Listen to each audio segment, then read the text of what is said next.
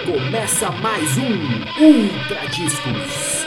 História, música, bate-papo. Brasil afora, o que mudou, o que está e o que é novo. Ultra Disco.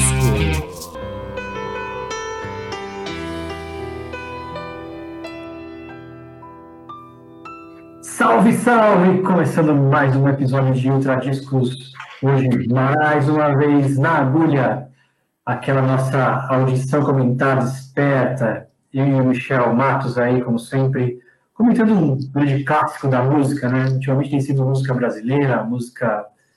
O rock brasileiro dos anos 90 está muito presente para nós, né, Michel? E hoje a gente vai comentar um disco que é clássico e polêmico, né? Pô, mais polêmica do que isso só se a gente fizesse o programa às 4h20, Fê. Podia ser também, né? Podia ser. Mudar horário aqui. Falando do Plant do primeiro álbum aqui, o Usuário. Fê, 1995, o que você estava fazendo na sua vida? Cara, muita coisa que eu não devia, viu? Muita coisa. Cuidado que também tá, tá, tá, tá, Podia estar estudando, podia. Mas estava, meu Estava tava andando pela cidade com um amplificador e guitarra embaixo do braço, pegando ônibus, indo para a freguesia do off, ensaiar. Só bobagem, cara. E ouvindo, ouvindo essas coisas, né? Tipo Science, Plant, Ramp, Raimundos, Sepultura, só essas. Só esses clássicos que hoje são clássicos, né? Na época era novidade. Não, e, e, você falou um negócio, você já mostra muito que você parecia próximo ao que é o Marcelo D2, que o Marcelo D2 era do Andaraí, precisava viajar até o centro do Rio para poder ensaiar é. com a banda. E é, é engraçado, quando, nessa época, quando a gente tinha banda, geralmente as pessoas moravam longe, né? Sendo encontrado pessoas próximas. Pra... É. Aí depois que a gente começou a ter carro, a situação melhorou um pouco, né? Fio de carro, mas pegar um puta, pegar um ônibus com amplificador era dureza, cara. E aí depois eu ter estúdio para ensaiar também, tinha um estúdio, precisava ficar levando amplificador. Não, aí esse, esse passo para o estúdio era a melhor coisa que tinha, porque não importa. Quando você tinha o carro, qual é a segunda coisa que você fazia? Eu comprei um amplificador maior. Aí só tava com o amplificador. É, é, aí passava esse perrengue. Nós vamos falar então de, de, de usuário, né? De 95. Usuário. Que é, talvez, Michel, o disco mais polêmico da nossa geração, né? Cara, a pergunta agora, uma enquete para você, Fence. Esse disco sairia em 2020? Ah, não sei, viu, cara? Talvez saísse. Hoje a gente vive um tempo que o Faça Você Mesmo é, mais, é mais presente, né? Sim. Tipo, você lança agora.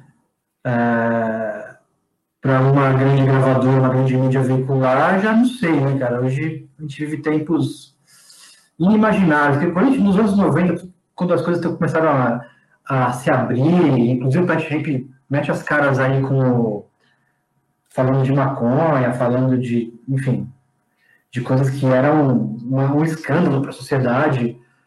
É, é, era meio que na esteira de, da coisa tá abrindo, né? Vamos, vamos, vamos escancarar logo isso e vamos abrir tudo e vamos vamos fazer essa sociedade andar de uma vez, né? Vamos parar de, para de atraso, para de, de ficar com o pensamento lá nos, no, no, século XIX, né? Vamos invadir o século XXI. E 30, 25 anos depois, a gente está aqui sendo governado por, pelo fundamentalismo é, evangélico, né, cara? Sei lá. Eu tenho uma opinião, eu não sairia desse vai, com a gravadora independente, sim, sairia, mas seria uma banda que não teria acesso a mídia nenhuma, porque engraçado, em 1995 é lançado esse álbum, ele cria uma polêmica, e aí depois disso você pensa, poxa, criou uma polêmica, passou, ninguém morreu, o mundo não foi destruído, cara, vão se abrir mais as cabeças. O que nós vimos foi o contrário. Lembrando uma coisa, esse álbum aqui só aconteceu e a banda só aconteceu, já tinha ali seu nome no underground, por causa da MTV. A MTV abraçou Sim. Porque a MTV, ela tinha um pensamento progressista pra caramba pra época. Eles estavam tudo, não tinha muito rabo preso com o que tá fazendo sucesso, o que o, que o mercado quer. Eles, eles meio que, que, em vez de seguir o que o mercado quer, eles criaram um novo mercado, né? Tipo, que é, que é que foi o que a nossa geração entrou de cabeça, tipo, uma coisa muito nova. E, e o Planet se encaixava muito bem nisso, né? Tipo, é, jovem, polêmico, pé na porta, como, como era um pouco da cara da MTV também no início, né? Sim, sim. Não, e a MTV, lembrando a MTV no Brasil, porque a MTV do Brasil, Brasil. é independente, cara. É porque a MTV fora, hoje escutando os relatos que a gente consegue entender, a MTV fora era uma grande, uma grande rádio que cobrava o seu jabá. A MTV também do Brasil não cobrava. Mas era uma polêmica, que as pessoas que estavam lá eram pessoas que queriam mostrar coisas novas, como o Gastão, o Fábio Massari, o. Tinha o Yo Rap também, que era um programa que uma época foi apresentado pelo KLJ. Cara, o Thunderbird, com umas ideias loucas, eu quero gravar um, um programa no meio do Rio Tietê, no meio do cemitério. Os caras iam, falando assim, vai, vai, beleza. E anárquico, né? Não, totalmente anárquico, totalmente anárquico. Então lá. E, e, quer, quer falar um pouquinho mais da, da, ficha, da ficha técnica? Porque ah, tem, tem lista de mudança de informação antes de eles gravarem o primeiro disco. Já tem, antes, antes de começar a ouvir, tem o, o Skank, né? A Skank acaba falecendo. A Skank estava vivo?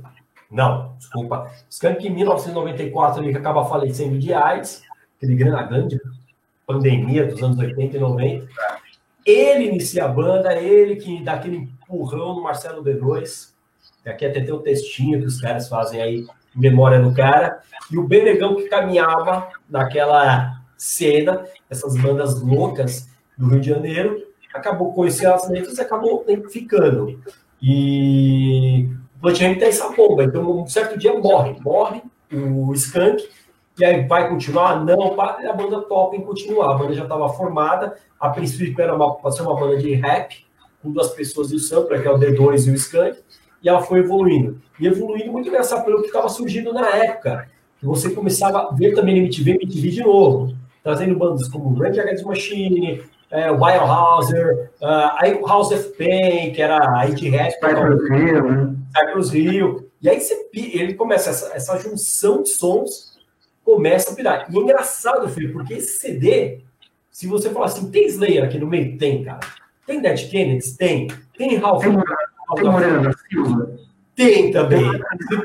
É, tem, é, é, uma, é, é muito que. É, é, engraçado que a gente fez o review do, da Lama ao Caos, e eles depois circularam juntos, né, eles ficaram muito amigos, e, e é a mesma pegada com, tra, trabalhando com pequenas é, diferenças, né, eles iam para o mesmo tipo de mistura, mas pegando influências diferentes e, criaram uma cena muito foda né, nos anos 90 de de experimentalismo mesmo, de mistureba, né? Que fazia muito tempo que a gente não via na, no pop rock brasileiro. Sim, sim. Não, e se você pegasse, principalmente o Rio de Janeiro, hoje ele não é muito. Ele é muito citado no mapa dessas bandas alternativas, porque ele teve um boom e de repente morreu. Eles tinham lá os, os CBGB deles, que era o, o Garage, que era na rua, se não me engano, Mauá, que era ali no perto do Maracanã. E ali, o que tocou ali? Cara, tocou Plant Ramp, tinha o Piu Piu, que era outro cara louco, umas performances. Tinha um Gangrena Gasosa, que misturava macumba com... Nossa, muito bom. Tinha o, o Lila, que também era do Rio, que era o Pulox, e aí virou uma outra banda, não lembro agora o nome correto. Uh, tinha o Funk Funkers, que era a banda do Benegão. Era a banda do Benegão, né?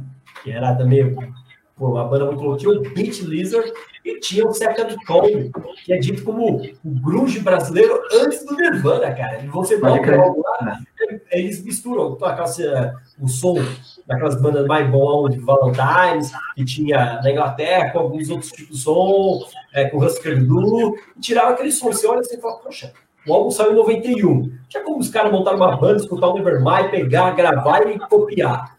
E o Rio fervilhava. Nessa época, foi, Uh, existia também a grande loja onde você encontrava isso, e foi uma loja que bancou muito esse negócio de fitinha cassete. Era... Rock, rock Pelvis, conhece? Pelvis, é o grande é, Fagner. É. Já chegou a ver o show do Pelvis, Fagner, cara, né? um sono do caramba, cara, não acabava mais a banda tocar. É. Eu gosto do Pelvis, mas é uma grande banda também, bem wind. É, e o... hum. Eu tô vendo que hoje você vai dar uma aula aí dos, da cena dos 90 no Rio de Janeiro. Então, só para a gente não perder o tempo do, do Instagram, e a gente tentar okay. fazer o tempo todo no Instagram, vamos começar a ouvir, e aí você continua fazendo aí? Vamos. Então vai, vai, vai colocando aí que eu vou fazer aquele, vou, vou contar um pouco do esquema para quem não sabe. A gente vai colocar o disco na íntegra aqui, usuário do Bandcamp. Se você quiser ouvir com a gente com mais clareza, com mais detalhes, coloca aí também. Você tem o disco, o vinil, o CD, a hora agora de colocar, vai fazer a contagem agressiva e vai dar o play na primeira música. E a gente vai ouvindo junto, comentando. Vocês podem comentar também se quiser. Se quiser entrar aqui na live do. No Instagram não dá para entrar mais de dois, mas no, no, no, Facebook a gente pode colocar você para trocar uma ideia com a gente também. Se for Fagner, tá, se quiser entrar, sabe? Te bota aqui online, cara. E quem mais quiser também. É, vamos lá, então? Vou botar o play. Cara, vou colocar o meu play aqui também. Você está pronto aí? Não, você no 3 aí. Então, 3, 2, 1, play. Opa, dei até um pouquinho antes, mas eu volto. Ó, o Fagner falou que tá com vergonha de participar com a gente. Fagner, logo o Fagner. É. E aí a gente já começa com, com baixão, né? Um timbre super diferentão. Não. Meio, meio até rústico, né? Um baixo meio sujo, limpo, mas sujo ao mesmo tempo. E uma, e uma guitarrinha distorcidinha, que é a carinha, carinha do, desse disco, né? Não, é, tinha desde o punk rock e ia também muito pro lado do funk, né? Com essas tiradas, essas guitarras. E, de novo, muito bem tocado para a época, né? Sim, muito bem produzido, muito bem acabado, né? Sim. Se você com atenção, não é, uma, não é um puta solo, não é um puta riff de embaixo, não é um puta solo, é um solinho, o cara pega na pentatônica e vai. Mas, cara, é muito cativante você ouvir e fala, meu, puta som, o cara mexe esse uauá. É, então... E, e, e, lembra aqueles filmes dos anos 70 policiais, né? Filme policial dos anos 70, aquela série. Sim, sim. Com esse timbre de teclado também no fundo. É, é muito bem produzido, cara. E para você entender como essa época tudo, tudo podia ser feito, é uma música com uma introdução longa. Agora é. começa a cantar. Hoje, como são os discos, você já tem que começar a cantar porque você tem que prender o cara. Sim. E a é. primeira música, você fez, não compre plant. Não, completamente. Ele vai, ele vai, vai você entrar no clima, né? É como se, é como se tivesse um tempo para bater, né? Sim, sim. Você, quando você final, tem que dar um tempinho para bater. Então, a intenção para bater, né? Dois minutinhos, bateu, eles começam a rimar em cima. Ou melhor, ele tem aquele comecinho para você poder enrolar. Aí depois. é, também, também, né? E aí cumpre, né? Que já dá, que assim, é muito significativo começar uma música dessa, porque é meio que assim, eles já sabiam do que eles iam ser acusados, né? Sim. Quando eles vão fazer Então, tipo, é, ah, vocês incentivam o tráfico de drogas, vocês incentivam a marginalidade, vocês incentivam a criminalidade. E eles já começam falando, não compra plante. Então, já, fala, isso vocês não podem acusar a gente.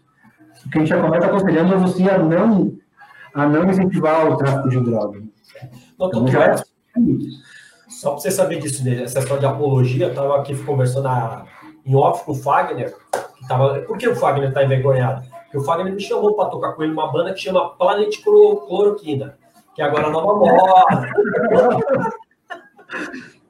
É o, é o rap rock samba de direita. O Fê, antes de botar o CD, eu estava comentando, cara, o Rio de Janeiro tinha algumas coisas peculiares nessa época. Uma era uma loja chamada Rock que era do Dado Vila Lobos. E ele fazia o quê? Além dele fazer toda aquela jogada, olha, eu vou eu vou vender discos. Cara, falava pra galera, traz as fitinhas que eu vendo. Então, por exemplo, o Second Comb foi uma das fitinhas que mais vendeu nessa loja. E o Planet também. Olha que coisa louca, cara, que nessa época, assim, você não tinha assim, mercado. Na galeria tinha algumas, algumas, algumas lojas que vendiam fitinha, tudo, demo, mas você tem lá uma sessão só de demo, a galera do Rio pirava e eles fortaleciam muito a própria cena. Não, é legal, assim, o Rio de Janeiro, e até hoje é um pouco assim, né? O Rio de Janeiro, ao contrário de São Paulo, que tinha uma, cena rock and roll muito forte, e, muito, e como ela era muito forte, ela era segmentada, né? Então tinha os punks, tinha os metaleiros, tinha os góticos, tinha cada caixinha, tinha os, os lugares onde ia. Tal. O Rio de Janeiro nunca teve muito isso. Então todo mundo circulava muito, né? Então, justamente por isso, acho que no Rio tem mais bandas que misturam estilos, né? E como era no Recife também, era meio todo mundo junto, né? Em São Paulo, os estilos são mais quadradinhos, né? Muita coisa boa, mas assim, estilo quadradinho. E, eu, aí vem o Rapa, né, junto, vem o Plant Hand, uma série de outras bandas. Ao mesmo tempo, bandas mais grunge, que você falou, Second Come e tal. Então, aí ia todo mundo no mesmo, nos mesmos lugares, né? Sim. Bom, estamos entrando nessa segunda faixa aí, que é Porcos Fardados. Não precisamos explicar quem são os porcos. É. É. é. aquele primeiro momento que o plano também decide fazer mais a parte do sampler. Você não tem banda por trás, que acabou sendo explorada melhor nesse segundo álbum aqui, que também é magistral, que é o segundo álbum do Planet, do Planet, que ele fleta um pouco mais com aquela história do, olha, hip hop, vamos contar isso. E o tema polêmico, Porcos Fardados. E o que eu estava conversando com o Fê é, é, no começo dessa, dessa gravação era, meu, algumas letras aqui passaram na época que, poxa, pô, porcos fardados, cara, um tumulto. E aí, depois disso a gente, poxa, eu tenho a liberdade de expressão para falar o que eu quero. E hoje, em 2020, eu acho que voltamos atrás. Você não teria como lançar um disco desse, com esse nome, e não receber alguma repressão. Sim, sim. E eles receberam, na verdade, né? Eles receberam, na verdade, foram presos, né? Escaparam de muitos shows escondidos dentro de carro, né? E, e chegaram a ser presos, e aí tinha. Os caras vinham fazendo umas, umas, umas enrolação jurídica para tentar pegar eles, tipo, com apologia ao uso de droga. Assim como prenderam uma vez os caras de sepultura porque pisaram na bandeira, colocaram essa sepultura na bandeira do Brasil. Tipo, a verdade é que era um som que contestava o sistema, contestava o status quo e incomodava, né? Sim, sim. E é um negócio que mexe. Hoje, é, eu, eu, me lembro do plano, e hoje, quando a gente fala algumas coisas assim, parece meio até também voltando um pouco passado, não existiu. Plant ficou muito tempo fazendo shows, também segundo álbum, com a plateia de 18 anos acima. Aquela molecada mesmo, que era os 14, 15, 16 anos, que é o pessoal consumia esse tipo de som, tinha o direito de ir no show. Se fosse no show, tinha que ficar numa parte separada. Ó, temos aqui uma notícia aqui do nosso amiguinho aí, o João. Tô vendo, tô vendo ouvindo a sirene, já já vai pegar geral. É. Vai ser que nem aquela live dos pagodeiros, você viu essa live dos pagodeiros? o cara gatinhando ah. no meio da A polícia invadiu, cara. Você, né, hoje em dia não sabe, não sabe fazer nada para a polícia invadir o seu show. Não, se, se, for, se for marketing, os caras fizeram muito bem, cara. Não, depois eu estava vendo, você viu o nome da banda? Chama Aglomerou. e, e essa música agora, hein? Quantas vezes você ouviu na sua vida essa música? Opa, opa, bati aqui o negócio. Cara, muitas vezes. Olha, e foi o primeiro videoclipe, né? Uhum. muito foi o primeiro videoclipe. E eu me lembro, ver se você lembra. Cara, estou cara no primeiro meia mês, lembra? Sim, lembro, lembro. É o Benegão começou a usar aquela cartola que ele cortou em cima. É, é. Corroborando com essa coisa que a gente estava falando da MTV ser super é, à frente do tempo dela, né? E de não ter medo de, de apostar nas coisas polêmicas, né? Botaram os caras no, no primeiro mês. É, compraram, essa época comprou-se muito essa ideia do vai ter a liberdade de expressão, isso eu acho que o Raimundo também sofreu muito. As músicas às vezes um pouco machistas e com palavrões. Não palavrão disso. Era um negócio meio, olha, o cara falou palavrão, pô, você. Era difícil consumir música, tocasse na rádio, falasse palavrão. Mas depois no Red Against Machine, com tantos focos ali, 19 focos numa música, começou a mudar. E Fê, de novo, um baixo simples, uma guitarra levando a música, uhum dois vocais, que é o D2 e o Benegão. Cara, uma fórmula, ao mesmo tempo eu acho complexa, ela é simples também. E deve ser muito legal de é. tocar. Sim. O... Mas sabe que essa música, eu estava ouvindo ela hoje de novo, fazia tipo, muitos anos que eu não ouvi. Ela tem uma sofisticação no, no, no, na forma rítmica dela, que ela não entra no. Na, na, ela, o, a cabeça da, da música sempre é num contratempo super sutil, que ele entra aquele. A hora que, que o Dedo entra cantando é numa hora que você não espera. Sim. Então não é aquela coisa quadradinha do rock e tal, que a gente está acostumado. Ele entra no contraponto fugido que é aquela coisa que todo mundo quer começar a cantar, começar a cantar no na hora errada, porque o D2 ele antecipa o, a entrada da voz. É, é muito legal, cara. Tipo, uma sutileza que dá um, dá um chanzinho, assim, né? Dá um tchan. Lembrando que esse CD aqui, na época, era, era um selo, né? Um selo pequeno chamado Super Demo, e também tinha o selo Caos. Ele era da Sony, a Sony nunca assumiu o Plant Ramp no seu cache, deixava nesses selos pequenos, acho também por causa da polêmica, né? Porque o Raimundos, ele acabou sendo alçado na época com a Warner, quando vendeu lá seus 100 mil discos. O Plant Ramp não, cara, ele ficou meio preso ali. É. Ó, e aí nós vamos com os 10, é, não, 10, 10 16, desculpa, 16, e de, só na batida, cara, mostrando também aquele lado. É coisa do, que, coisa do samba, né? É. Que é um, o partido alto, tal, eles metem aí, mas que ao mesmo tempo é o rap, porque o rap samba, o rap partido alto tem muito a ver, né? Sim. Tipo, música de rima, de raciocínio rápido, de, de inventar as, as, os versos na hora. E aí eles fazem essa essa ódio às bandas, às bandas amigas, né? Sim. Rapa, Funk Funkers. Sim, é, é, é, é que eu te falei, interessante. Era uma cena tão pequena que todo mundo se conhecia, todo mundo era amigo. É. Aí é vamos isso. aí com a, seguida, já vem a segunda aí. Punk Buda. Punk Buda. Que, de novo, ele vem com essa ideia aí do uma guitarra forte. Daqui a pouco vai entrar o vocal, como a gente pode perceber, um cara bem swingado, cara.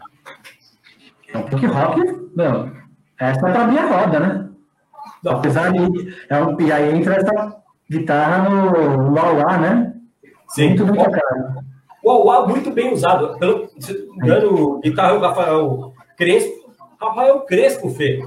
Chegou a montar também um selo no Rio, que era a Spice Records. E o sonho dele era lançar duas bandas. Ele conseguiu. Um era o Pinups, o outro era o Garage Fans. Garage, o Pinups ele conseguiu lançar um um, um LP, que é o Marvin Lee, e o, o Garage Fans ele consegue lançar um EP. E é um cara também. Não, duas bandas são, são clássicos do clássicos do lado B alternativo da, do rock brasileiro, né?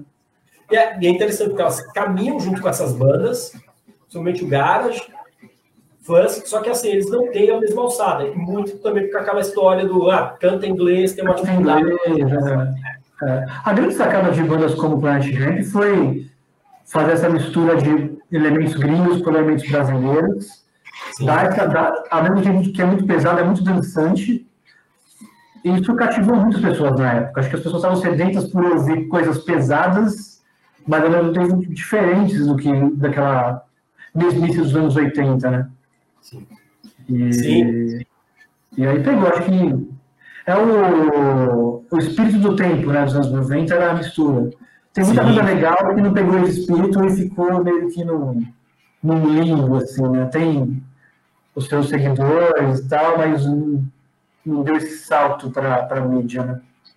Pô, Fê, você pensar em 1995, você tinha o Pantera, o top list do top 10 da É, sempre fala, né? Sempre fala isso. 95 a gente tinha ali o começo do Woods, do Sepultura e já vinha do Chaos AD, que já trazia aquela porrada.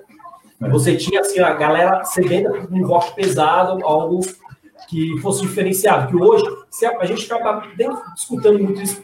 Você escuta, se você procurar, você tem que ir lá caçar as bandas. A gente comentou muito o Molho Negro, a banda também, com você acha, mas era mais fácil para nós. Ligava no MTV, ligava a rádio e falou, mano, fica tocando aqui. Putz. Tava, é, e, hoje, e hoje, assim, você acha, se, se você for interessado, você procura e acha. Mas a gente existe uma coisa centralizar que você eu ia conversar com você, pô, vocês viram aquela a, banda, a, a, música nova da banda tal? Tipo, pô, eu vi, é legal, começava a comentar. Hoje eu vou ter que mostrar uma banda, você me mostra outra. É legal também, mas não dá uma, um, um sentimento de isso é nosso, sabe? Porque tinha um pouco isso da adolescência. Plant é. Ramp, Raimundos, Nação Zumbi é uma coisa nossa, tipo, é uma, é uma comunidade que se torna, é, que se forma em torno delas, de quase uma devoção, ela não teve uma parceria, né? Hoje é muita banda, puta, eu reconheço a banda e mostro para dois ou três, mas não se cria um, um vínculo, né, de um, de um movimento, é mais difícil, né? É muito então, pulverizado. É, pulverizado, você não tem um canal só, que também é bom também. Tem um outro lado também, porque você pega, poxa, eu quero escutar essa banda, é agora. Só voltando, Mary Jane, que aí já vem mais com aquela pegada do hardcore mesmo. Que é aquela hardcore. E assim, Plant Ramp eu acho muito ligado àquele universo do skate também. Que é o hip hop, é o grafite. É, eles exploram muito isso. Mas, ô Fê, voltando naquela época, você chegava assim, você escutava falando, mano, Primeiro você tinha a imagem do cara tocando, você falou, mano, o cara tá fumando a maconha, tem um vídeo, o cara tá fumando, banda do caralho. Hoje você tem o YouTube e tudo, só que é muita informação. Tem um lado bom? Tem. Você pode pesquisar muito mais rápido e descobrir mais coisas. Naquela época era uma coisa assim, quando você descobria, tinha aquele carinho, você falou, meu Deus, chegou isso para mim. É, tipo, e pega, pega direto, assim, esse, o Tangente pegou direito porque pegou direto, né? Porque é, falar, de, falar do que é proibido é, é meio que uma forma de sucesso para conquistar jovens de todas as gerações. Né? É sempre assim. A galera que vem faz o que é proibido tem, vira tipo quase Deus, né? É uma, é uma lógica da juventude, né? Contrariar o, o, que, o, que tá, o que é os bons costumes. Ah, é quase uma obrigação da juventude de cada época com, com, é, contestar os bons costumes. Mas no segundo momento você vai ouvir, é uma puta som. É uma puta som. Com a faixa de nome da banda Plant Ramp, que é uma faixa também bem instrumental, é. que mostra muito aquela história. Aí, junção, a, o baixo ele pegou muito bem com o helicóptero no fundo, né? A impressão é, que você tá no morro ali, você tá tendo uma invasão ali. Ainda bem que isso aconteceu nos anos 90, depois acabou, né? Então, ah, ah, agora, agora é tudo tranquilo lá. É. O morro, na verdade, virou um ponto turístico. Você pode ir lá visitar, tem grandes bares, você já viu fazendo lá em cima da rocinha, você vê as pessoas para comer um fundi. aí... se não tivessem legalizado, né? Hoje em dia não seria uma coisa mais civilizada, né?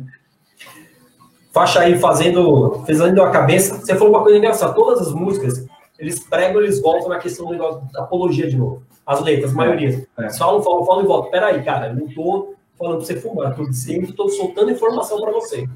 E aí tem alguns pontos, Fê, que você para para pensar quando você escuta, assim, poxa, legal. É, a maconha é legal, é, a maconha é para criminosos, mas lá na minha quebrada o álcool é vendido para todo mundo. É onde é isso, é. é dado, que é outro, outro também agravante, até pior às vezes que a maconha, que é livre acesso, você compra onde você quiser. O Fê, por exemplo, bebendo agora, livre acesso, ele já mostrando a legalização do álcool. Já pensou se tivesse pegado a moda lá da lei seca nos Estados Unidos? Aí ia ser maconha real, não tinha tudo nada, cara. Aí eles estavam ferrados. Não, a gente ia fazer álcool em casa, Fê. a gente ia comprar banheiro e fazer álcool. É. Talvez é. Aí a, a, onda das cervejarias é, artesanais ia ter vindo antes, né? Com certeza. Esse negócio de cervejaria artesanal aí, cara, dá uma dor de cabeça que, meu, acho que muitas é, vezes. Não, né? é, não, não, dá para tomar que nem uma Heineken que você toma 500. Depende do fabricante, né? Mas, enfim, a, a, o assunto não é cerveja artesanal. Então, essa, essa, e fazendo sua cabeça é uma, das, é uma dos carros-chefes, né? Também nesse disco. Né? Sim, sim. sim, ela. Acho que até hoje é tocada nos shows. Uh, recentemente, com essa moda de lives, o Plant Ramp fez uma live, foi com o João Rock. E, cara, de novo, é uma banda ali. E aí, você olha uma coisa que é muito louca. O Plant Ramp, ele vem com esse negócio, ah, nós temos toda esse, essa história do rap junto, hip hop, mas também nós estamos ali no lance do funk. Quando eu falo funk, aqueles bailes dos anos 70. Lembrando o baile, foi boa, tá dentro. Aí Sulfire ainda tiver escutando, lembra aquele ensaio de uma banda nossa, depois nós botamos lá os discos do Roberto Carlos, do foi. Foi, foi demais. Fizemos até coreografia, não sei se ele vai lembrar desse disco. Foi a única vez que eu fui no, no, na garagem do Fagner. Na garagem do Fagner podia ser um programa, né? Na garagem do Fagner. Na, na garagem do Fagner. Se quiser, a gente pode gravar lá, hein? Na garagem do Fagner. Não, agora o Fagner disse que ele, ele reformou a garagem, Fê. tem banheiro, agora tá, tá, o negócio tá gordeiro. É. É, não tá tem, mais... um, tem cerveja artesanal, né? Oh, Fagner... Não, o Fagner, cara, o cachorro dele ficava no telhado, cara. Você chegava às vezes, o cachorro dele estava lá no telhado, pronto para receber a gente. Ô, Fê, e é o teu funk, e essa live, cara, toca um cover também no Ratos. Então, olha de novo a conexão. Eles têm todo esse lance do hip hop, mas, ó, cara, tem também o lance do punk rock e do hardcore. É o que eles falam, né? É, funk, psicodelia, hardcore e rádio, né? É, é tudo é só. cara. Ô, Fê, tudo num só e não parece os discos do Titã, que, Titãs, Titãs, que às vezes atiram para todo lado. Cara, é um negócio bem coeso. É, é, é, é isso, é isso. E e aí entra nesse sambão, né? Sambão, que depois vira um. Você vai ver, né? Quem, quem, quem se alguém estiver ouvindo junto, vai, vai ver que vai entrar um hardcore fudido depois, né? É, música Futuro do País. Se eu não me engano, o terceiro álbum do Inocentes, quando estavam na Warner, eles também fizeram todo um esquema de, no final, acabar o, o, o disco com samba, mostrando assim, no Brasil tudo acaba em samba. E, Fê, sabe quem influenciou o D2? Quem foi, o álbum de uma banda nacional que influenciou essa galera? É, não. Terceiro do Ira, psicoacústica. Porque tinha ah. Ele não tem o rap assim tão claro, mas ele tem as bases das músicas. Foi uma época que o Nas estava muito ligado a essa história do hip hop, com o Taidi DJ1. Uma vez, uma entrevista com o D2 que eu vi, ele falou: Poxa, esse álbum aí abriu minha cabeça, cara, porque era um negócio muito diferente. Ô, Michel, comenta um pouco. Eu vou ter que botar o, o seu carregador do celular que vai acabar a bateria aqui. Ah, eu tô comentando aqui. Comenta aí. Começa com o sofá, tá, tá no line aí. Todos estão online. Ah, o carro, ele acabou de falar o Fagner, para quem não está sabendo, o cachorro dele comia maconha. Cara, a garagem do Fagner foi um celeiro de muitas bandas. Eu, eu toquei muito tempo lá e era muito divertido. Primeiro que eu morava no outro extremo da cidade, demorava uma hora para chegar lá, mas tocávamos. Cara, Plant Ramp, como nós falamos, um álbum de 95 ele vem toda com sua estética. Quando você olha a capinha, você abre. Ele vem com a estética de hip hop, ele vem com uma estética de uma banda que é do subúrbio, mas é um subúrbio que quer mudar o mundo. Ele vem com aquela ideia, ó, estamos aqui tocando, temos o hip hop, trazemos o grafite, trazemos essa, esse espírito da rua. E engraçado, porque as músicas todas convergem, acabam convergendo a isso. E não tem aquele negócio, poxa, essa música não, tem conexão? Tem, tem conexão. E essa música que você falou, quem tiver a chance de escutar, cara, começa assim no sambão e entra puta no hardcore. Entra puta no hardcore e, de, e a gravação foi muito legal, porque a gravação ele poderia ter deixado os instrumentos um pouco na frente do vocal, ele não deixa. Então ele tem uma harmonização. Você vê lá, ele começa no samba, o samba tá de fundo. Quando ele no hardcore, entra pesado, mas ele também não cresce na música, não dá aquela explosão na música. E falando dos problemas, dos problemas do Rio de Janeiro, que hoje não tem mais, tudo que foi solucionado lá, o Rio. É, o, o Crivella e o, é outro, o Witzel resolveram tudo, né? Ah, resolveu tudo agora, o Rio é. Não está tendo problema nenhum, você pode andar tranquilamente lá. O Femor é um ano. Muita gente não tem. É, é então, você teve sua experiência carioca, né? Tive. Tive. Pô, divertido, foi divertido esse tempo. É. Não, foi divertido. E o Rio, é... se você procurar, você encontra grandes bandas. Hoje, não sei como está muito o cenário do porque caiu muito. Mas nessa época aí, ó, os anos 90, deve ter sido uma coisa muito legal. Se conhecer as bandas lá. Ah, vamos para outra faixinha aqui, enquanto o foi na Agora? dele. Agora ele pode falar três horas seguidas. Vamos lá. Outra, outra faixa. É de respeito, né? Uma faixa de respeito. e o, o Fê, essa música não tinha clipe, cara. Essa música não teve clipe. Ela só foi. Ela foi divulgada só nas rádios. Porque aquela época você tinha músicas do, do MTV, você tinha as músicas da rádio também. É. Eu acho que, assim, eu não vou saber as estatísticas, nem sei se tem estatística nisso. Mas na minha memória, eu acho que tocou mais do que Legalize Já em rádio, na TVSP. Sim, o, e primeiro que tem essa levada, tem essa, essa explosão no refrão, no refrão, que era muito característico dos anos 90.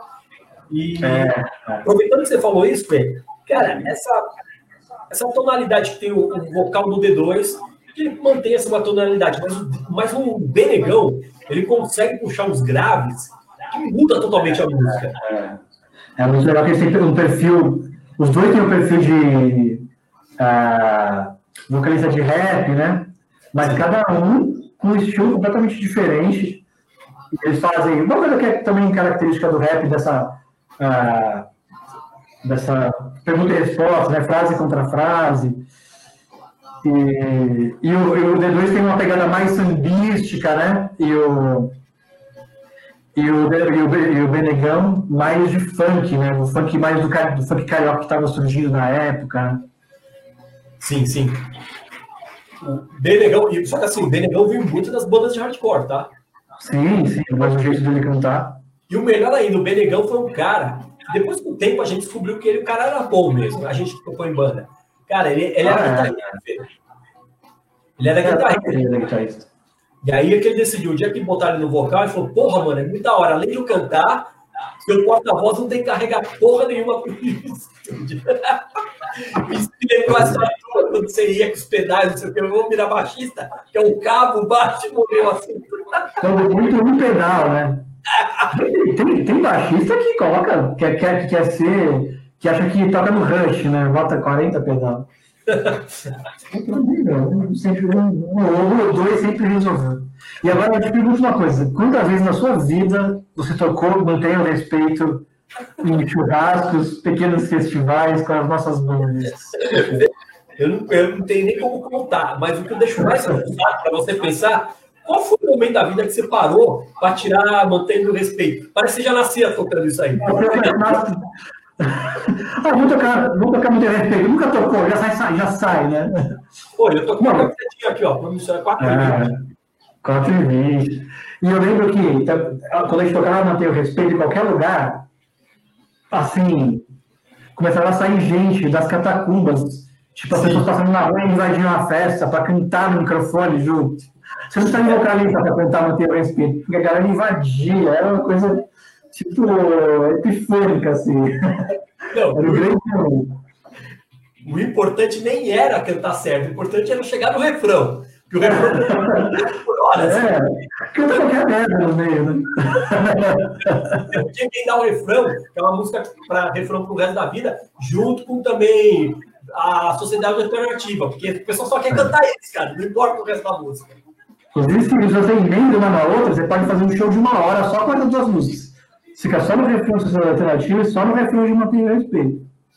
Já era, uma hora de show. Agora uma música mudando um pouco do tema né, da maconha, chama Puta Disfarçada. Que conta é, essa, essa, é, Pode falar. Essa é uma música que talvez hoje eles mesmos se autocensurassem, né? É, porque tinha muito nessa época de pegar e falar assim, pô, as menininhas que são as playboys vão no show para não sei o quê. Tinha discriminação, mas todo mundo queria pegar as menininhas playboys. Essa assim, a discriminação é que a gente não conseguia e criava essa história do eu odeio você. Mas hoje. Não, e o, e o movimento feminista e, o, e, e, as mulheres conquistaram um lugar que elas não admitem mais ser tratadas como, como um objeto. Porque assim, não, não importa que, que tipo de mulher que eles estão estigmatizando tipo, eles estão estigmatizando, né? tipo, que, que direito eles têm de fazer isso, sabe? Sim. É, mas nos, nos, anos 90, aí gente fala, muita gente que ouve isso hoje fala que absurdo, e assim, realmente é um absurdo. Mas nos anos 90 isso, isso se justificava de certa forma, né? É, e é claro que a gente está para evoluir e entender que isso que é uma bosta, né? Isso daí na real. É. Mas que na época fazia o seu sentido. Você, tipo, era, era, uma, era uma crítica mais ao tipo social daquela mulher do que a posição como mulher. Só que você pega o machismo que está é, introspectado na mente de cada um de nós durante tantos anos e faz uma música dessa, né? Ô, ô Fê, olha que, olha que coisa louca, cara. Olha que coisa louca. Porque antigamente você escutava as músicas e quando você mostrava pro teu pai, o teu pai poderia falar assim: Meu Deus, meu tio, que música horrível, o que, que, é que eles estão falando? Nossa geração foi o contrário, foi tanta coisa que foi inserida, que hoje que a gente mostra para as pessoas mais novas, as pessoas falam: Você é louco de botar uma música assim? Você é louco, você tá fascista, é olha só. Cara, e, e nessa época, tudo foi, como eu falei, Raimundos lançou uma música da menina de 17 anos, que o cara transa com a menina de 17 anos. E a gente não sabe, uma puta música, não sei o que, mas hoje, se mostrar, nossa, com certeza alguém vai reclamar no conteúdo. E vai ser pessoas mais novas que a gente. É, mas isso aí é muito de encontro com o que você estava falando no começo, Michel, do, do, da crença de uma liberdade de expressão, de que agora tudo que eu não podia falar de besteira nos anos 80, por causa de censura, hoje eu posso falar. E aí você, eu acho que teve um pouco de extrapolar e falar tudo realmente, sabe? Sim. E aí passa um tempo e vê se que nem tudo, nem tudo é legal realmente, né? Tipo, pô, tem certas coisas que é, não são limite, né? Tipo, eu não, sabe? Não é, não, é, não é assim que as coisas funcionam. Mas na época foi o lance da abertura de, meu, vou falar tudo que a gente fala entre nós, vamos falar aqui, foda-se. O que foi bom, porque as pessoas começam a pensar em cima daquilo também, né? Isso apareceu muito também dos Trapalhões, né? Também o reflexo. É. Teve também tipo, aquelas piadas, ou TV, o, o, TV Pirata também tinha algumas brincadeiras que hoje você olha e fala, Fê, eu sei que você gosta de a sua música Speed Funk, quando ah, falando. É. Muito bom, né? Animal, Cara, animal. A gente tenta fazer uma música em inglês que é Motherfucking Assist. E aí, você acha do Plant Gente cantando inglês? Cara, eu acho, eu acho legal. Eu acho uma estética legal. Tipo, claramente eles não fizeram para fazer sucesso nos Estados Unidos. É, é, é uma coisa meio de uh, assumir um, uma certa matiz que eles buscaram, que eles beberam, e fazer meio que uma homenagem, né? Tipo, ao hip hop, ao, a tudo que eles ouviam da gringa, e tentar simular isso. Não sei se é isso, né? Eu, eu ouço dessa forma, não sei o que você acha. Eu escuto essa música, eu lembro muito do Body Count. Sabe? Hum, demais. É muito. Talvez Count ainda é mais pesado, né? Mas é isso. É. é, tentando reproduzir aquela história do. Que é, bom, a gente começando falando do Punk Against, não sei quem, acabou pulando o Count, que era a banda que todo mundo fala, ah, junção do rap. Não, Count eram negros os Estados Unidos tocavam muito bem, tinha uma música muito potente, mas não era bem um negócio rap, eles eram hardcore mesmo. É, tinha uma certa leitura de rap no vocal. O, o paralelo brasileiro ao Body Count é o Pavilhão 9. Isso. Era muito parecido o som. Mas o Pavilhão 9 era... eu acho mais rap ainda. Oi? Não entendi. O Pavilhão 9 ele é mais rap ainda, cara. É mais rap, é mais rap, mas é, das bandas brasileiras que, que eu acho mais parecida com o Body Count era o Pavilhão. Não, o Blackout é aquela história, né? Eu lembro a primeira vez que eu vi o clipe, aquele Ice-T. Meu Deus, filho. Lá você vai lá no show e xinga ele, ó, sai tua banda. Mano. Não, você pode tocar quando você quiser. Briga, não tem problema, não. É, e aí, o Plantinete é engraçado, porque ele vai, ele vai indo pro CDs e tinha uma coisa muito interessante nessa época. Os CDs, quando eles iam terminando, essa época era botar o máximo de músicas possíveis dentro do CD. Você vê uns instrumentais, ah, umas vinhetas pequenas, músicas curtas. Entrou essa, claramente, como você falou, tentando o mercado fora. E geralmente o final do CD você não traz muitas músicas que vão ser tocadas, né? Daqui a pouco também essa música a gente vai entrar numa que tocou muito. Então você sim, também que tem uma expressão também na banda. Eu quero botar isso aqui. Nós estamos falando aí quantas músicas? Praticamente 17 músicas, 17 né? músicas, né? 17 músicas aqui. É. Isso mesmo. Desculpa, 17? É, 19 músicas, cara. É, no, é que eu, eu não tenho disco, né? Então eu tô aqui no Spotify, tem 17. Tem 17? Ah, porque aqui também. Ah, aqui no meu CD tem Fazendo as Cabeças, Futuro do País no Remix. Ah, tá. São 17 músicas. Esse disco saiu em vinil na, na época? Você, você saiu, sabe? Você saiu, Vinil, saiu em vinil. Não vem. É, não, quer dizer, Fê, pô, aí você me pegou. Eu sei que agora tem. Você tem ele imprensado em vinil. Você pode comprar essas edições aí especiais. Na época, acho que foi, pegou mais o CD, cara. O CD na época, em 95, estava muito no auge. É, era, fui lá, é. Começa no começo dos anos 90, mas no meio dos anos 90 era só CD. Os vinis sumiram, né? Ninguém mais tinha vinil. As pessoas começaram Sim. a fazer os vinis. Ô, Fê, e uma coisa muito rara, que hoje dificilmente acontece, né? Cara, a banda gravou uma demo. Como você gravava uma demo? Vamos falar, como explicar. Você não é no estúdio. Você é com gravador, você gravava o gravador no ensaio. Quem tinha aqueles gravadores é. que tinham microfone interno, interno, né? Que gravava.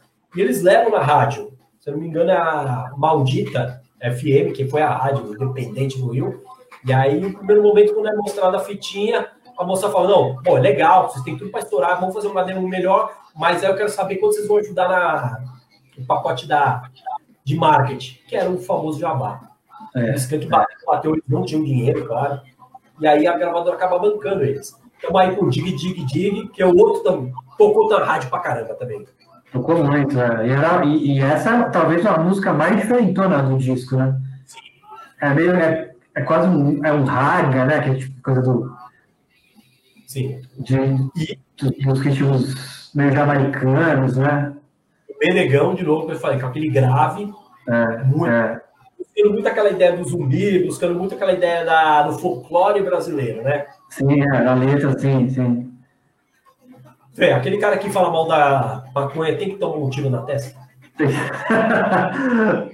Tinha essas coisas também, né? Tinha, também, quando não conseguia ler ideia, você ia falar ignorância. É, tipo, comunicação, comunicação não violenta, eles usavam uma comunicação muito violenta de vez em quando. Você acha que alguém, alguém comprou esse CD assim, vai, vamos lá, pensa aí, comprou o CD, o cara olhou e falou, você quer saber? Escutei um boato, vou fumar o encarte do CD porque é a melhor seda que tem. Você acha que bolou isso? Não, acho que não, acho que nem dá, né? Você acha que dá? Ah, cara, depois você fumar pra caramba, você dá uma coladinha. Não, de também plástico, né? Nossa, vai fazer um mal do caramba. Ah, vou falar um pouquinho da banda, mas agora. Agora, eu acho que você achei que você vai fazer uma outra pergunta que então eu vou fazer para você. Então vai. Você acha que alguém começou a fumar maconha por causa do Planet Hemp? Cara, acredito que sim, cara. Na época ah, eu meio chateado. Mas eu lembro que a primeira vez que eu fumei foi com você. uma festa que você levou, uma festa com gente estranha, com gente que tava até no ar de Mônica lá. Mas eu lembro que fui eu, você, mais namorado, nós estávamos na festa. Cara, era uma festa muito louca, era uma casa e tinha um sofá, e ficava uma galera sentada no sofá, então tinha um pessoal que ficava no sofá, cara, muito tempo atrás. Tô falando isso Onde foi isso, cara? 96, 95, cara. Então, é, Mas era onde, onde era? Eu não lembro, Fê. Era uma amiga tua que deu a festa e a gente foi lá, mas, cara, eu me lembro muito pouco. Eu lembro que tinha um cara. ouvindo dig, dig, dig. Ah, veio. Você tá tocando isso, tava tocando outras coisas, mas eu lembro que tinha botado umas luzes da casa, eu tava bem psicodélico na época. O Fê, é, falando um pouquinho aí, eu lembro. Plant Ramp que era composto aí por Marcelo D2 Calanos, Benegão, é, Rafael Crespo, o Bacalhau, que era. Bacalhau.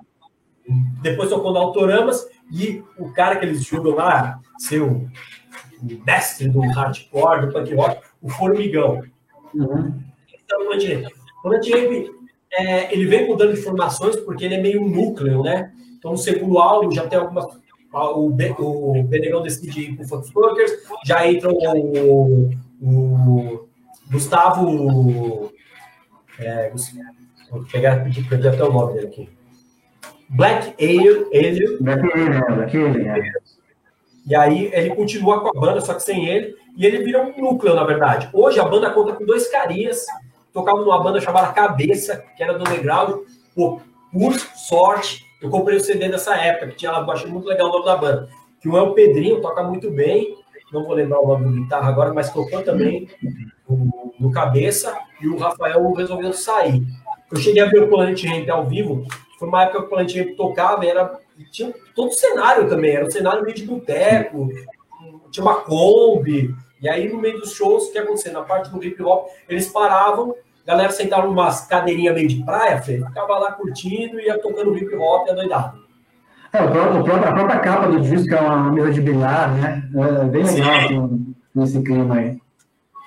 Mas, e não, é, quando você olha aqui o usuário, eu te falei, muito daquela cena do, do hip hop, então são fotos em construções, e Sim. ou aqui. Mostra aí, mostra aí que eu não tenho, não tenho CD, também não vi. Ah, que eu tô olhando. Pera, deixa eu mudar aqui na outra tela. Ah, bota aqui, ó. Bota aqui. nas duas aqui, ó.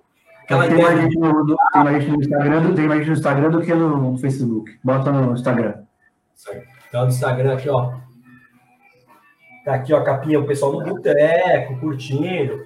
Aquela história do bem subúrbio, onde tem um carro abandonado, a galera em cima. Aquela visão bem hip hop é.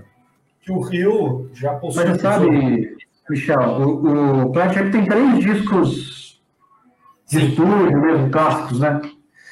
É, e acho que isso ajuda muito eles a virar o que eles estão meio que virando. E por isso que a gente está fazendo esse, é, é, é, esse, essa audição hoje. Uma banda muito clássica, né? Porque é, eles produziram pouco, de forma muito intensa, aconteceu muita coisa, e eles gravaram três discos incríveis. Né? Os três, os três discos são muito bons. Cada um tem as suas características, sua cara. É, como você já falou, teve uma mudança do, do primeiro para o segundo, do segundo para o terceiro, de formação e de linguagem também, mas mantendo um núcleo central de né, é, hardcore, com rap, com a de samba.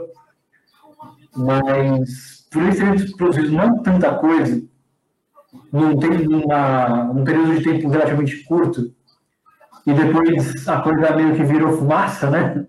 A que vira fumaça, e agora eles fazem show de novo, mas, enfim. É, eles, têm, eles têm as características de uma banda, de virar uma banda de, de culto, sei lá.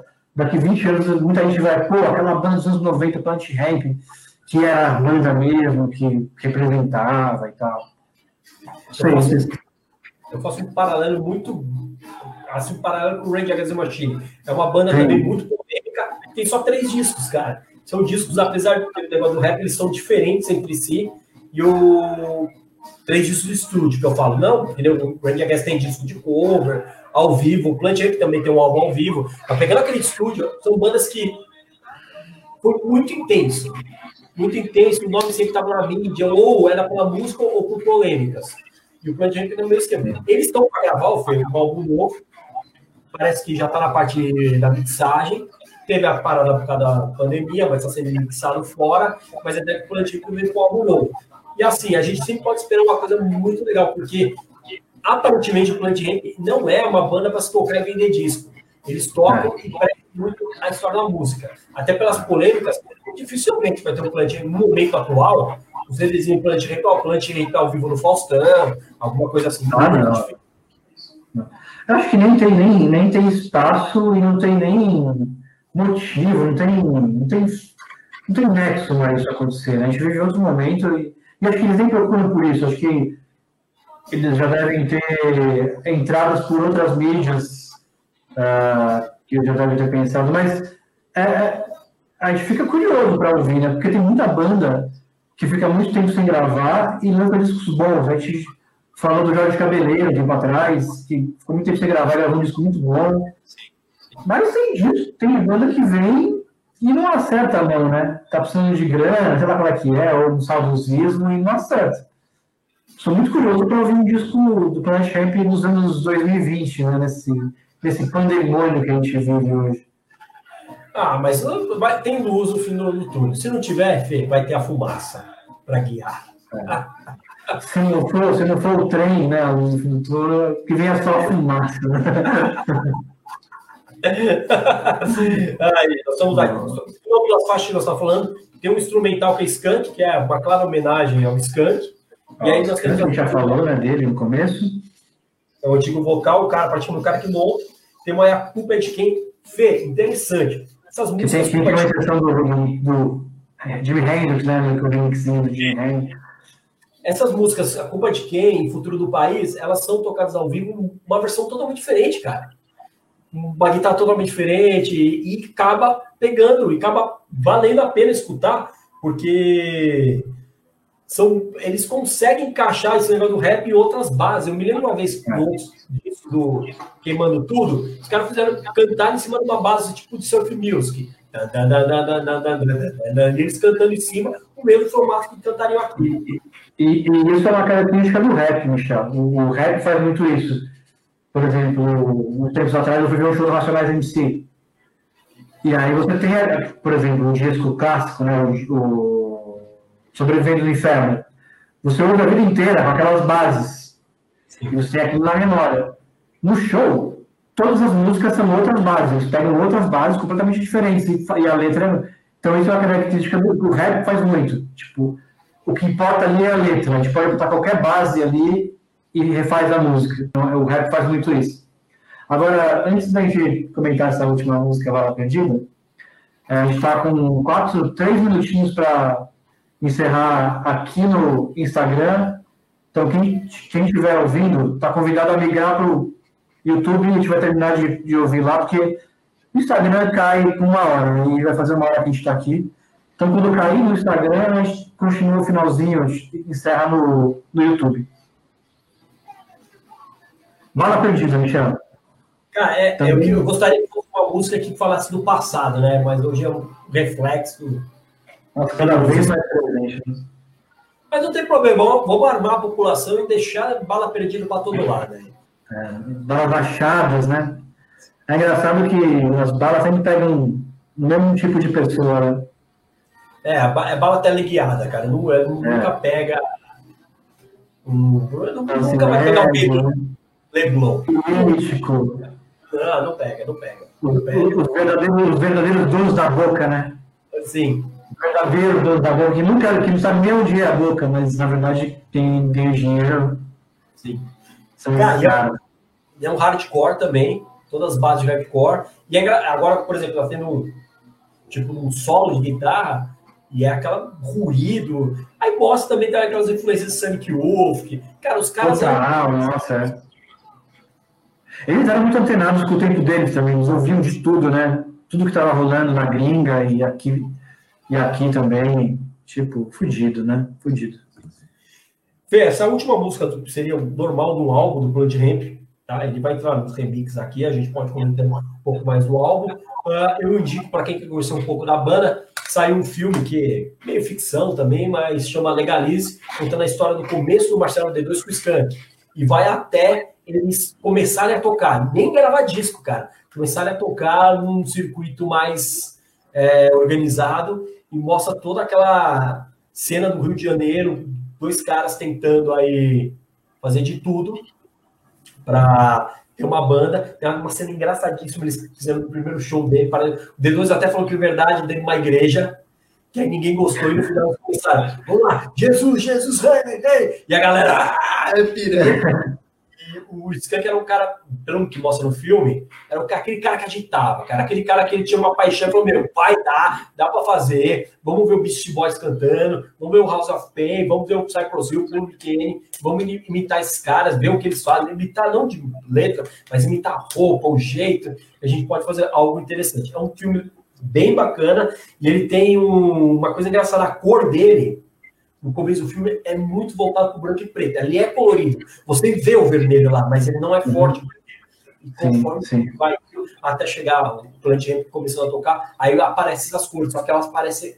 É, com o tempo, ela vai subindo essa tonalidade com o tempo do filme, você não percebe, mas se você ver a primeira cena e for para a última, você vai perceber ali um contraste muito grande, como se fosse uma vida muito tediosa e eles criaram algo novo que acabou trazendo também alegria para a galera.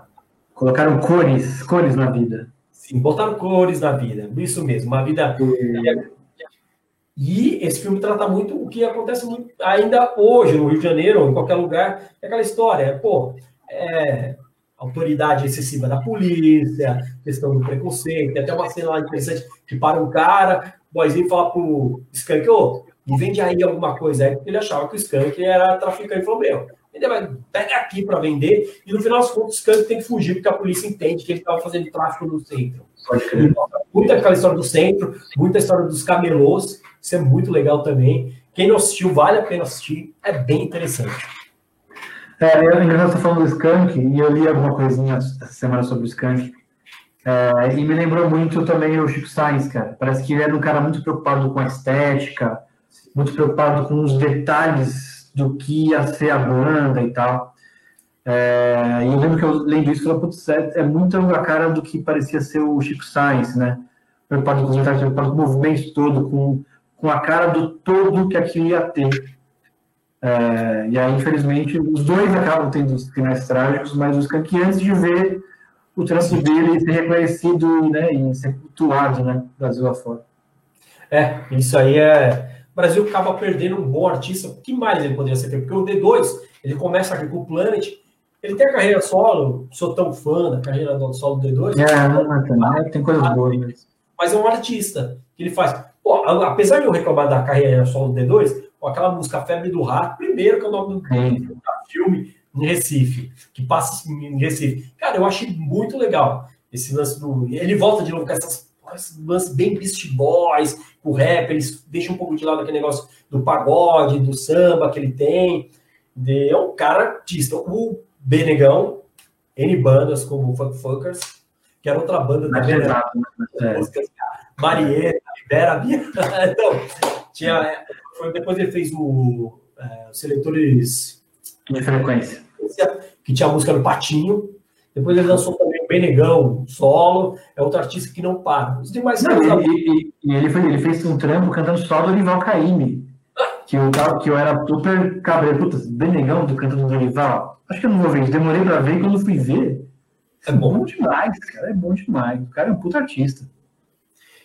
Fê, para terminar aí a pergunta que fica aí. A pergunta que aquela. Apesar de tudo, presos, é, poderiam ter sido a maior banda do Brasil, teve todas essas histórias. Os discos foram gravados com um intervalo muito grande, porque todos os problemas que a banda envolvia. Valeu a pena? Valeu, a pena, me lembra a música do Rapa, né? O Pescador de Ilusões. Valeu!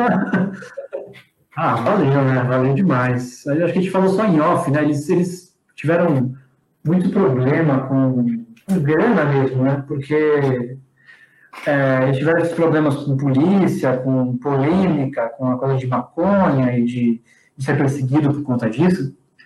E aí acabava que os shows deles eram muito cancelados. Tipo, eles marcavam cinco shows na semana, três cancelavam. E aí eles contavam com aquela grana para viver, né, cara? Tipo, o trampo deles. E aí eles passaram muito perrengue por conta de por conta do que eles eram, né? E, e da galera não, não ter condições, ou não querer bancar isso, ter medo, né? E, e tomaram muito cano de, de, de casa de show e, e até, até eles se firmarem foi, foi foda, cara. Mas valeu a pena, caralho. Acho, acho que eles falam mesmo também, né? Imagino, né? Sim, e foi uma época também o Brasil ele era. Não, eu também acho que aconteceria no tempo de hoje, mas foi uma época que era um negócio. Pô, você só escutava assim, ó, os caras estão vindo tocar maconha a cidade toda além dos shows cancelados, também tinha aqueles que iam começar. Não, agora tem uma ordem do juiz. É. Parar, ou quem é menor de idade não pode entrar, tem que devolver ingresso. Os shows às vezes eram. Eu cheguei a assistir um show do Plant, que eu cheguei em cima da hora, fiquei na grade, que era uma época que todo mundo, você não conseguia chegar ali. Mas, cara, eu, a minha opinião é que daqui, vamos, se a gente estiver vivo daqui a 20 anos, a gente faz outro lado na agulha. Tá, a gente vai ser uma dessas músicas cultuadas pelas molecadas de outras gerações. Ah, olha o que esses caras falavam, olha o que esses caras falavam, lá nos anos 90. E aí, hoje, e hoje vende maconha na farmácia, ó. É, hoje, hoje tem, tem promoção do Pão de Açúcar. Você compra 2 quilos e ganha o selinho do Jenny né? Você ganha o selinho para comprar panela. Para comprar panela. para fazer um brigadeiro. Fê, é isso aí. Isso, né? A gente é no isolamento, mas vai se divertindo, é gostamos de falar para as pessoas e gostamos que as pessoas curtam música e procurem, porque se vai. Não que a gente vai dizer o que deve escutar ou não, né, Fê? Mas procura, cara. E quem tiver uma banda, eu tenho certeza que algum dia também vou escutar alguém falando, meu, escutei essa banda nos anos 90, era fantástica, e dá aquela curiosidade de procurar, né? É isso aí, Michel. Como viu o ET Bilu, busque o conhecimento, né? Pensei que você ia falar o He-Man. Correto. Onde está escondido o Corujito? A gente podia colocar, né? Podia colocar o, o Corujito no, em algum lugar. lugar né? No próximo a gente pensa nisso. Beleza, meu amigo? Tchau. Obrigado, um grande abraço mais uma vez. É sempre divertindo demais estar aqui contigo. Falou, velhinho. Um abraço para quem está ouvindo aí, para quem ficou, para quem for ouvir a qualquer hora do dia. Bom dia, boa tarde, boa noite e até mais.